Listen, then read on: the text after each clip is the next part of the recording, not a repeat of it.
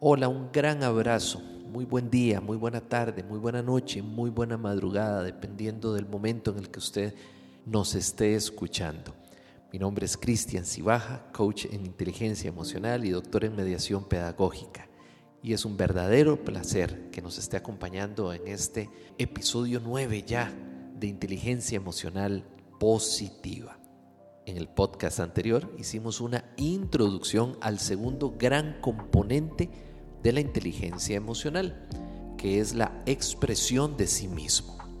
Este se compone de tres elementos, que son mi expresión emocional, mi asertividad y mi independencia. Son tres elementos importantísimos que me ayudan y que me complementan con el primero de los componentes que era la percepción de mí mismo. Muy bien, vamos entonces con la primera subescala de expresión de sí mismo, que sería la expresión emocional.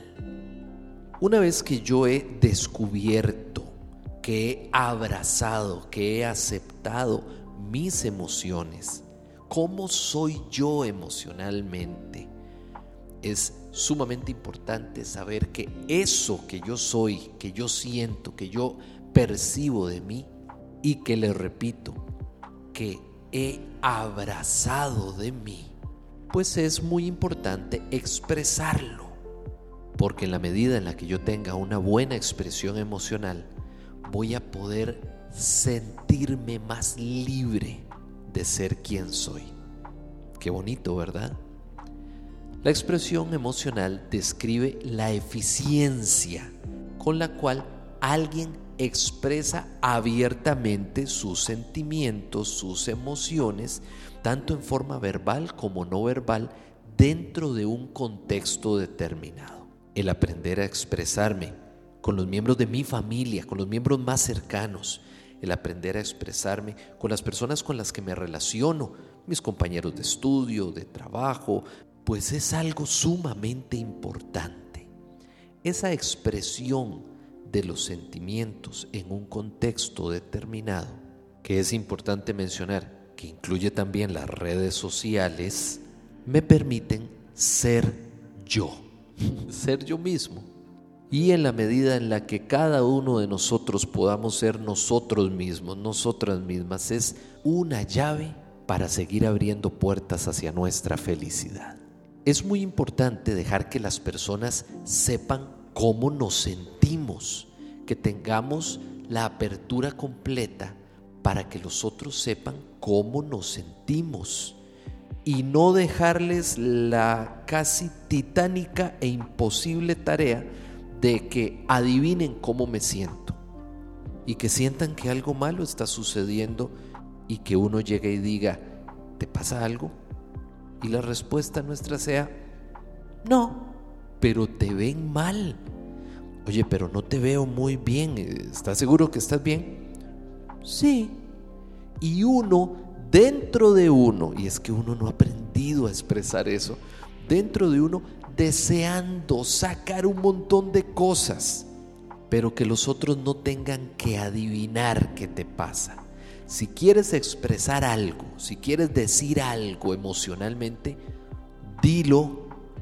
No tengas miedo de que otras personas te juzguen. Eso sí, ahí es muy importante que si vas a abrir tu corazón y tus sentimientos, lo puedas hacer con las personas correctas. Es importante que las personas que te rodean, tus cercanos, sepan cómo te sientes y que sientas esa apertura para poderlo decir. Es importante que cuando nosotros vamos a expresar nuestras emociones, también aprendamos a hacerlo de una manera efectiva y no de una manera en la que se pueda dañar una relación o influir negativamente en esa relación. Por eso, qué importante es conocernos, sabernos emocionalmente activos, y aprender a expresar las cosas de la mejor manera. Es que cuando yo digo las cosas a mí no me entienden. Bueno, aprende. Eso se puede aprender. Una persona que ha aprendido a expresarse emocionalmente, este, va a tener la capacidad de, de expresar lo que siente con facilidad, sin mucho rodeo. Los demás podrían considerar que es un libro abierto, pero más que un libro abierto, una persona muy auténtica, muy sincera, y eso se aprecia muchísimo. Por otra parte, una persona a la que le cuesta expresarse emocionalmente o del todo dice yo no lo quiero hacer, híjole, es una persona que a veces se considera como un libro cerrado, sí, como un enigma, como una persona apartada y sepa que aunque uno esté deseando que las personas le pregunten cómo te sientes, no lo van a hacer. No lo van a hacer porque han aprendido a que deben de dejarte solo, sola. No, no, no. Aprende a expresarte emocionalmente y vas a ver que eso va a ser la llave que inicia relaciones reales, duraderas, sinceras. Qué lindo es poder vivir esa experiencia. Cristian, pero ¿cómo puedo hacer para aprender a expresar mis emociones? Bueno, primero ser muy consciente de cómo te sientes.